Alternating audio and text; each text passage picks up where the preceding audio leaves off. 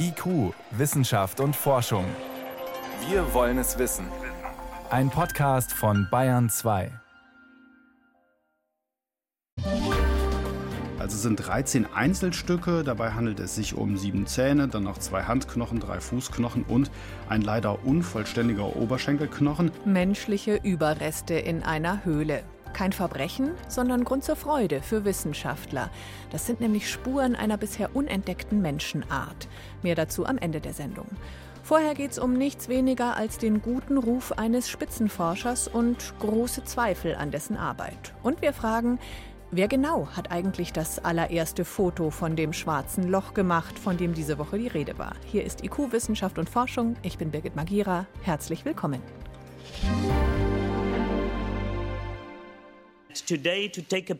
Wer das Bild einer Sache aufnehmen will, von der ein Mann vor 100 Jahren geträumt hat, braucht heute Menschen aus 40 verschiedenen Ländern, Menschen von überall auf der Welt. Ja, Einstein hat vor 100 Jahren von diesem schwarzen Loch geträumt und war sich sicher, dass es welche geben muss im Weltraum. Und diese Woche wurde das allererste Foto von einem schwarzen Loch als Sensation gefeiert. Es war wirklich eine internationale wissenschaftliche Teamleistung. Aber eine Informatikerin wurde dabei von heute auf morgen zum Star in den sozialen Netzwerken. Die junge Amerikanerin hat einen der Algorithmen mitentwickelt, aus denen ähm, dieses äh, Bild von dem schwarzen Loch herausgerechnet wurde, denn da waren ja unglaublich viele Radioteleskope dran beteiligt, die Riesenmengen von Daten geliefert haben. Claudia Sarre porträtiert für IQ die US-Forscherin und ihre Arbeit.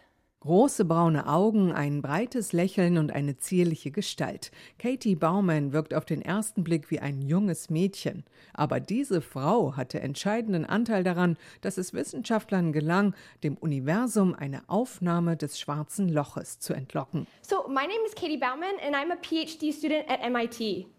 I do research in a computer science lab that works on making computers see through images and video.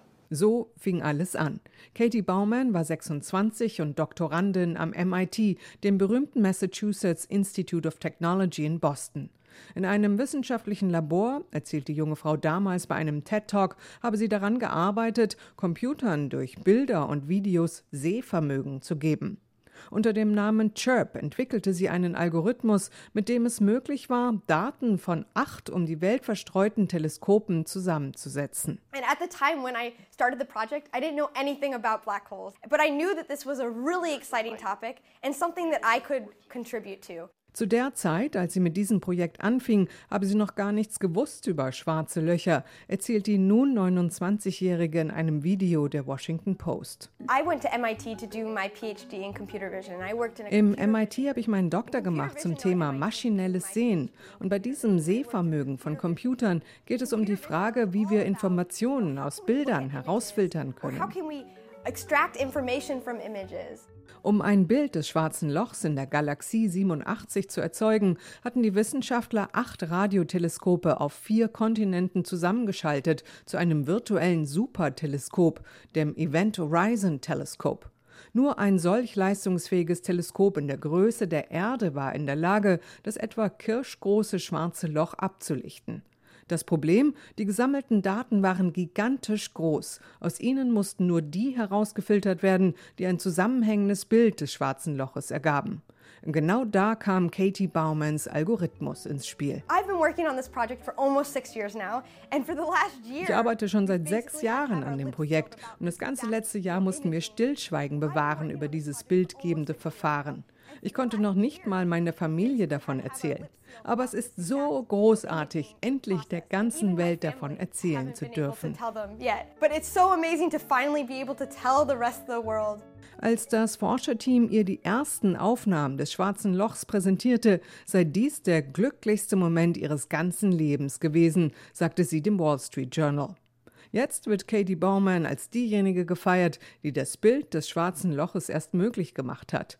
Sie selbst sieht das nicht so. Auf Facebook schreibt sie, es brauchte das unglaubliche Talent eines Teams von Wissenschaftlern aus der ganzen Welt und Jahre harter Arbeit.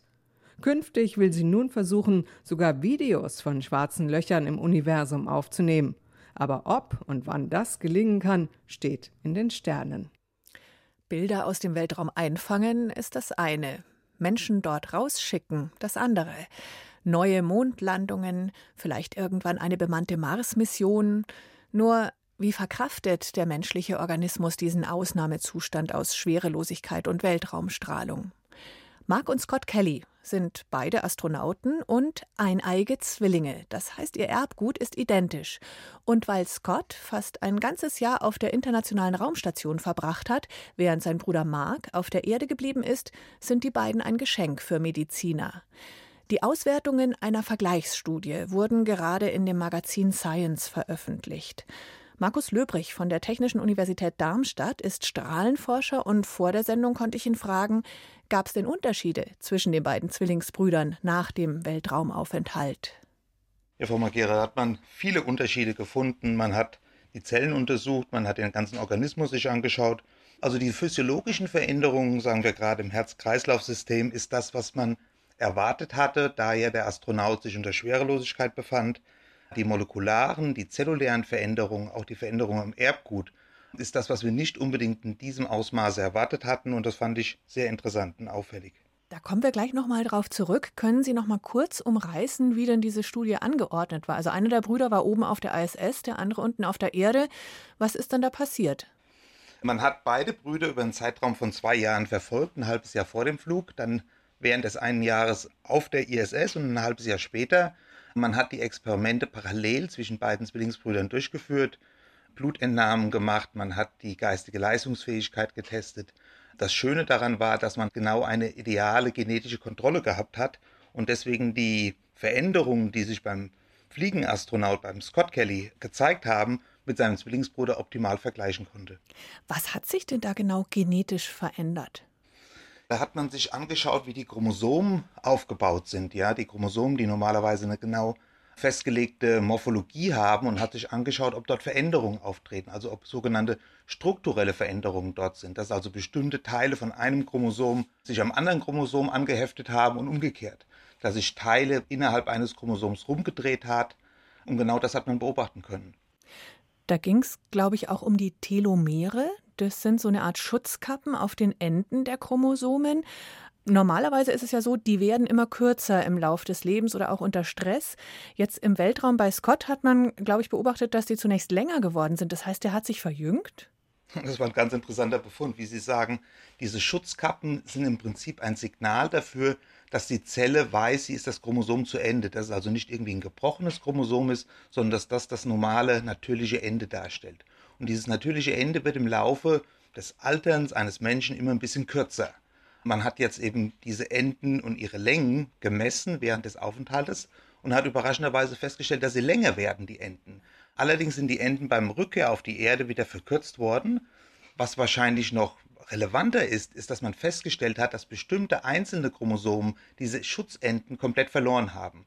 Das könnte Auswirkungen für die Zukunft haben. Das könnte bedeuten, dass die Zelle jetzt diese Chromosomen als geschädigte Chromosomen erkennt. Das heißt, letztendlich ist er womöglich schneller gealtert durch den Weltraumaufenthalt.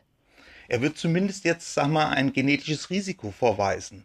Einen Schaden im Prinzip am Erbgut aufweisen, der möglicherweise sogar mit einem gewissen Tumorrisiko einhergehen könnte.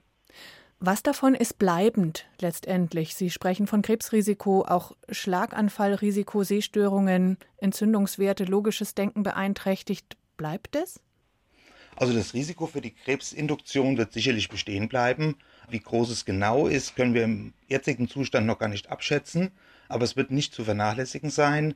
Die Risiken, was sagen wir für Schlaganfall, was Herzinfarkte betrifft, sind wahrscheinlich wieder auf das Normalmaß gesunken, da sich die Physiologie des Körpers wieder jetzt auf die Schwerkraft der Erde angepasst hat. Beruhigend für Scott.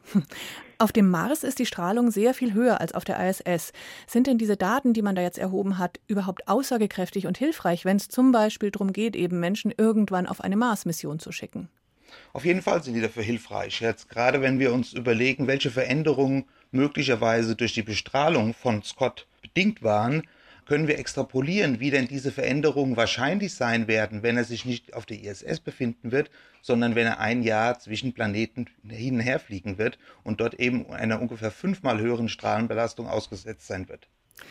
Aus diesen Studienergebnissen kann man da irgendwas ableiten für die Menschengesundheit hier für uns auf der Erde? Also wie Sie gesagt haben, sind die zwei wesentlichen Einflussfaktoren im Weltraum ja die Schwerelosigkeit und die Strahlenbelastung. Es wird wenige Menschen auf der Erde geben, die einer Schwerelosigkeit ausgesetzt werden. Die Strahlenbelastung ist sehr wohl relevant, auch für viele Leute hier auf der Erde. Ja, Strahlung kommt im alltäglichen Leben vor, im geringen Maße. Es kommt allerdings auch in der Medizin vor. Leute werden therapeutisch behandelt oder werden diagnostisch untersucht. Und auch da interessiert es uns, wie hoch denn das Risiko von einer möglichen Strahlenbelastung ist. Und die Ergebnisse, die über diese Weltraumstudie gewonnen wurden, helfen uns auch, Vorhersagen über die Strahlengefährdung hier auf der Erde zu machen. Was macht der Weltraum mit dem Menschen? Ergebnisse einer sehr aufwendigen Zwillingsstudie wurden jetzt veröffentlicht. Markus Löbrich ist als Strahlenforscher selbst vom Fach. Danke für Ihre Erklärungen. Sehr gerne.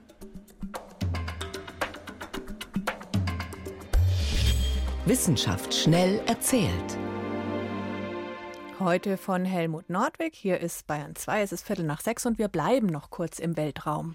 Und bei der wichtigen Frage, wie geht es denn eigentlich den Mäusen dort? Das wollten Forscher auf der ISS ebenfalls wissen, haben 20 Mäuse dort über vier Wochen lang untersucht.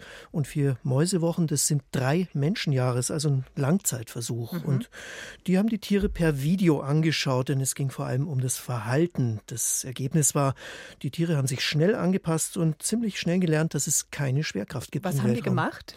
Ja, die haben sich mit Schwung durch den Raum rutschen lassen, mit ihrem Schwanz versucht, das Gleichgewicht zu halten und sie haben auch ganz normal gefressen, sich geputzt und gekuschelt. Eigentlich alles ganz normal, aber eins war auffällig im All. Die jungen Mäuse, die sind im Kreis gelaufen. Oft haben sie da eine ganze Gruppe angestachelt. Schaut dann so ein bisschen aus wie ein Wettrennen. Und was das Ganze soll, da rätseln die Forscher noch, ob es Bewegungsdrang ist oder ob sie ihren Gleichgewichtssinn stimulieren wollten, dem ja sonst der Input sozusagen fehlt. Es könnte auch einfach sein, dass dieser Rundlauf ein Zeichen von Stress in der Gefangenschaft ist. Mhm. Na, und nach dem Flug, da waren die Tiere alle gesund und hatten normales Gewicht. Wie schön. Jetzt geht es um künstliche Intelligenz in der Medizin. Da ist ja viel davon die Rede und Forscher haben jetzt gezeigt, was sie kann und was nicht. Sie haben eine Software programmiert, die schwarzen Hautkrebs von Muttermalen unterscheiden kann und dieses Programm dann anhand von mehr als 12.000 Bildern trainiert. Also der Software jeweils gesagt, das ist Krebs, das ist ein Muttermal. Und dann durfte das Programm gegen Hautärzte von zwölf deutschen Unikliniken antreten.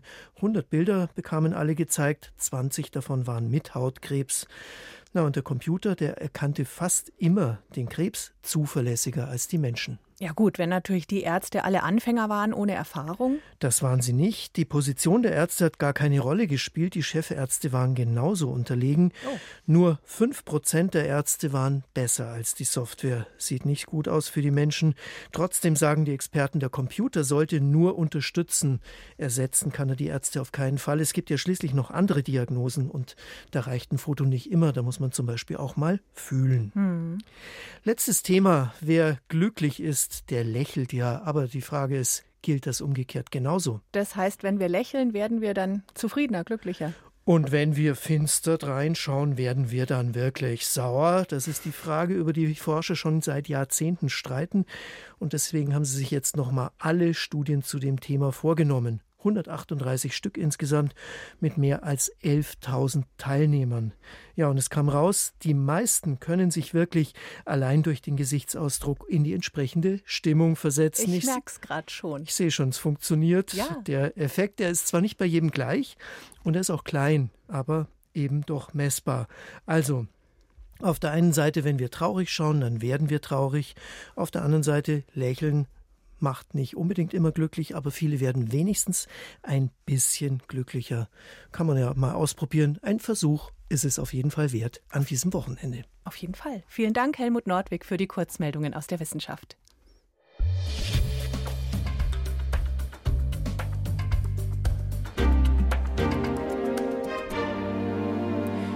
Es ist eine scheußliche Vorstellung, vollständig gelähmt zu sein, noch nicht mal mehr blinzeln zu können, also null Kommunikation bei vollem Bewusstsein.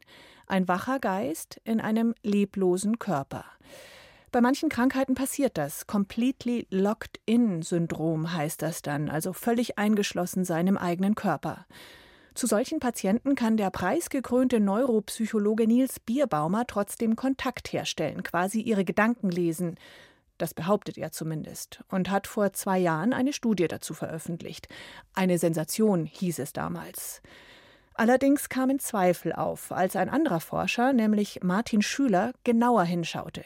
Ulrike Mix erzählt die ganze Geschichte. Nein, sie wollen sich beide zum jetzigen Zeitpunkt nicht äußern. Weder Nils Bierbaumer, der inzwischen 73 und emeritiert ist, noch der Informatiker Martin Spüler, der früher in Bierbaumers Team mitgearbeitet und schon länger Zweifel an den Ergebnissen der aufsehenerregenden Studie hat. Beide verweisen auf das Fachjournal PLOS Biology, in dem sie ihre jeweilige Sicht der Dinge in wissenschaftlichen Artikeln dargelegt haben. Und beide beharren auf ihrem Standpunkt. Aber nochmal zurück zum Anfang der Geschichte. Der Versuch, der dem Disput zugrunde liegt, war der. Vier komplett gelähmte Patienten bekamen eine Haube mit Sensoren auf den Kopf. Die Forscher stellten ihnen Fragen, auf die sie mit Ja oder Nein antworten sollten, durch die Kraft ihrer Gedanken. Nils Bierbaumer erklärte das 2017 in einem Interview so. Die Leute denken sich bestimmte Dinge und Gedanken sind in unserem Gehirn immer elektrische Veränderungen und die kann man aufzeichnen und dann kann man, wenn die Leute lernen, zum Beispiel Ja oder Nein in einer bestimmten Art und Weise zu denken, kann ich das aus den elektrischen Strömen des Gehirns rausfiltern und dann kann dieser Mensch mit seinem Gehirn, also seine Gedanken wieder kommunizieren. Trainiert wurde mit Fragen, auf die die Wissenschaftler die Antwort kannten. So haben sie gelernt, welche Signale das Gehirn eines Patienten sendet, wenn er eine bestimmte Antwort denkt. Später folgten Fragen, auf die man die Antwort nicht kannte. In der Studie kamen Bierbaumer und sein Kollege und Hauptautor Ushwal Chaudhary zu dem Schluss, dass sie mit 70-prozentiger Wahrscheinlichkeit Ja- und Nein-Antworten unterscheiden konnten. Der Informatiker Spüler sieht jedoch Fehler bei der Auswertung der Daten. Auf Anfrage teilt er per Mail mit, er habe die Ergebnisse mit verschiedenen statistischen Methoden überprüft und komme zu dem Schluss, Zitat, In meinem Artikel in PLOS Biology zeige ich methodische Fehler in der statistischen Auswertung der Bierbaumer Studie auf. Weiterhin zeige ich, dass die Ergebnisse der Studie nicht reproduzierbar sind und eine Unterscheidung von Ja-Nein-Antworten nur mit einer Genauigkeit von 50 Prozent möglich ist. Das würde bedeuten, dass man eben nicht mit Sicherheit sagen konnte, ob der Patient nun Ja oder Nein gedacht hat. Alles Zufall. Bierbaumer will das so nicht stehen lassen. In PLOS Biology antwortet er auf Spülers Kritik und hält an seinen Ergebnissen fest. Er räumt aber ein, Zitat, wir können verschiedene Methoden benutzen, um die Daten auszuwerten.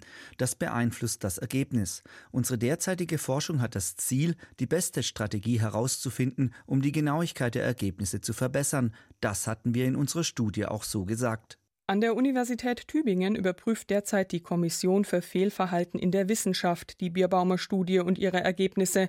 Außerdem beschäftigt sich die Rechtsabteilung der Uni mit Vorwürfen, man habe den Informatiker Spüler unter Druck gesetzt, um zu verhindern, dass er seine Zweifel an der Studie öffentlich macht. Da stehe Aussage gegen Aussage, teilt die Universität mit. Auch die Deutsche Forschungsgemeinschaft, die die Forscher finanziell unterstützt hat, hat reagiert. Sie hat ein Untersuchungsverfahren gegen Nils Bierbaumer und seinen Kollegen Uschwal Chaudhary eröffnet. Dazu Pressesprecher Marco Finetti. Die Deutsche Forschungsgemeinschaft hat nach umfangreicher Vorprüfung ein förmliches Untersuchungsverfahren eingeleitet gegen Herrn Professor Bierbaumer und gegen Herrn Dr. Chaudhary. Das ist bei uns ein zweistufiges Verfahren und nach dieser Vorprüfung wird entschieden, ob die Vorwürfe wissenschaftlichen Fehlverhaltens im Zusammenhang mit DFG-Förderung, denn nur darum kann es gehen, ob die dann förmlich untersucht werden und das ist jetzt der Fall. An der Universität Tübingen hatte man den Fall Bierbaumer ebenfalls gründlich geprüft, bevor die Kommission für Fehlverhalten in der Wissenschaft letztlich tätig wurde. Man muss daher wohl annehmen, dass beide, Universität und Deutsche Forschungsgemeinschaft, Anhaltspunkte für eine fehlerhafte Auswertung der Studie gefunden haben. Der Fall zeigt einen Fehler im System. Die Chancen auf Ruhm und Forschungsgelder steigen nicht nur mit der Anzahl der Veröffentlichungen, sondern auch, wenn die Ergebnisse möglichst spektakulär sind. Dass ein Forschungsansatz mal ins Leere führt, eine These sich nicht bestätigt, will kaum jemand wissen, vor allem wenn die vermeintliche Sensation von einem Star des Faches kommt.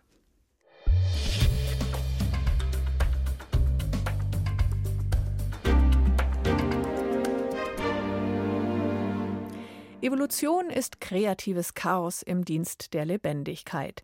Die moderne Wissenschaft versucht Ordnung in dieses Chaos zu bringen, indem sie die einzelnen Lebewesen sortiert, Pflanzen und Tiere in Abstammungslinien und Verwandtschaftsverhältnisse bringt. Und auch den Menschen. Homo sapiens ist ja nur eine Menschenart, aber es hat mal viel mehr gegeben. Auf einer Insel in Südostasien haben Forscher jetzt die Überreste einer bisher unbekannten Menschenart entdeckt. Mein Kollege Michael Stang ist selbst Anthropologe. Was für eine Spezies wurde da gefunden? Also diese jetzt im Fachblatt Nature vorgestellte neue Menschenart gehört zu unserer Gattung Homo und sie trägt den Artnamen Luzonensis. Ja, und der Name, der geht auf den Fundort zurück, nämlich Luzon. Das ist die größte Insel der Philippinen. Und den Datierungen zufolge lebten diese Menschen damals doch noch vor rund 67.000 Jahren. Und was für Knochen haben die Wissenschaftler da gefunden? Es sind jetzt nicht ganz so viele. Also es sind 13 Einzelstücke. Dabei handelt es sich um sieben Zähne, dann noch zwei Handknochen, drei Fußknochen und ein leider unvollständiger Oberschenkelknochen. Das ist jetzt nicht wirklich der große Kracher, wenn man sich die Zahlen anschaut. Aber trotzdem erlauben diese Fossilien viele Einblicke. Man weiß, dass die Knochen von zwei Erwachsenen und einem Jugendlichen stammen. Und die anatomischen Details, die man daran erkennen kann, die reichen aus, um zu sagen, naja, das sind bestimmte Details, die man kennt, aber eben nur von verschiedenen Arten, aber noch nicht in einer Art zusammen. Und dieses Mosaik ist dann wirklich im wahrsten Sinne des Wortes einzigartig. Das ist eine konsequente Überlegung der Wissenschaftler war, hier eine neue Menschenart zu beschreiben. Trotzdem, Sie sagen selber, ein paar Zähne, ein paar Knochen. Was kann man da überhaupt rauslesen? Wenn man sich zum Beispiel diese Fingerknochen anschaut, dann sieht man eine bestimmte Krümmung und die deutet darauf hin, dass diese Menschen vor 67.000 Jahren noch gut klettern konnten, obwohl sie natürlich auch schon permanent aufrecht laufen konnten. Wenn man sich die Zähne noch anschaut, die sind kurios, da die Mahlzähne etwa im Gegensatz zu anderen Menschenarten noch recht klein sind, die Kauoberflächen aber und die Höcker, die sehen aus wie bei unserer Art Homo sapiens. Die Gesamtform aber ähnelt einer anderen Spezies, nämlich Homo erectus. Das ist also wirklich ein wunderbares, kurioses Mosaik und alleine das zusammen rechtfertigt eben die Beschreibung als neue Spezies. Klingt jetzt nicht so, als müsste man die gesamte Geschichte der Menschheit neu schreiben, aber bedeutsam sind die Funde schon. Auf jeden Fall. Also eine neu beschriebene Menschenart ist immer was ganz Besonderes und diese Funde, die zeigen ja auch, dass Asien wichtig war und viel wichtiger, als das man sich noch vor wenigen Jahren hat vorstellen können. In Sibirien lebten damals ja auch noch die sogenannten Denisova-Menschen. Die Neandertaler gut beschrieben, die haben es ja auch bis nach Asien geschafft. Homo sapiens gab es da auch. Und noch ganz spannend natürlich, auf der indonesischen Insel Flores, da lebten zur selben Zeit noch die sogenannten Menschen zur Art Homo floresiensis. Die haben diesen Spitznamen Hobbits, weil die recht klein waren, nur ein Meter groß. Die Knochen wurden 2004 entdeckt. Und man muss sagen, in Südostasien, da gibt es sehr, sehr viele Inseln. Es ist also gut möglich, dass es noch weitere Menschenarten damals gab, von denen wir heute noch gar nichts wissen. Erstaunlich, auf so einem kleinen Raum so viele unterschiedliche Menschenarten. Wie geht es? Naja, das ist ganz klassische Biologie. Also die Knochen, die zeigen ja, dass unsere Vorfahren eben wie alle Lebewesen den gleichen Regeln der Natur unterworfen waren. Und wenn sich bestimmte Gruppen in isolierten Gebieten, also zum Beispiel auf Inseln, aufhalten, wo sie keinen Kontakt zu anderen größeren Gruppen haben, dann können sich eben sehr schnell neue Arten herausbilden. Und das muss man sich manchmal ein bisschen zugute halten noch, dass wir ja eben das heute gar nicht mehr kennen. Wir gehören alle zu Homo sapiens, aber das war nicht immer so. Früher war es eher gang und gäbe, dass mehrere Menschenarten parallel gelebt haben. Dass die Entdecker dieser Knochen selber sagen, hurra, neue Menschenart, ist klar oder passiert schnell. Was sagen denn die Kollegen? Was sagen denn andere führende Experten in dem Gebiet dazu? Ich habe diese Woche mit sehr vielen Wissenschaftlern auf der ganzen Welt kommuniziert und auch sie nach ihrer Meinung gefragt. Und erstaunlicherweise sagen sie alle, ja, wir akzeptieren, dass das eine neue Menschenart ist, gar keine Frage. Das war bei anderen Funden in der Vergangenheit nicht immer so. Und sie sagen auch, dass die Funde darauf hinweisen, dass Südostasien wichtig war in der Evolution des Menschen, vor allen Dingen in der Zeit zwischen 50 und 67.000 Jahren, aus der der Fund jetzt stammt, dass man aus dieser Zeit eigentlich nicht viel weiß. Und es würde nicht verwundern, wenn in den kommenden Jahren noch weitere Funde entdeckt und beschrieben werden. Das heißt, heißt, dass es noch mehr Menschenarten gab, als wir das heute wissen. Auf einer philippinischen Insel wurde eine neue, alte Menschenart entdeckt. Informationen waren das von Michael Stang. Vielen Dank. Gerne.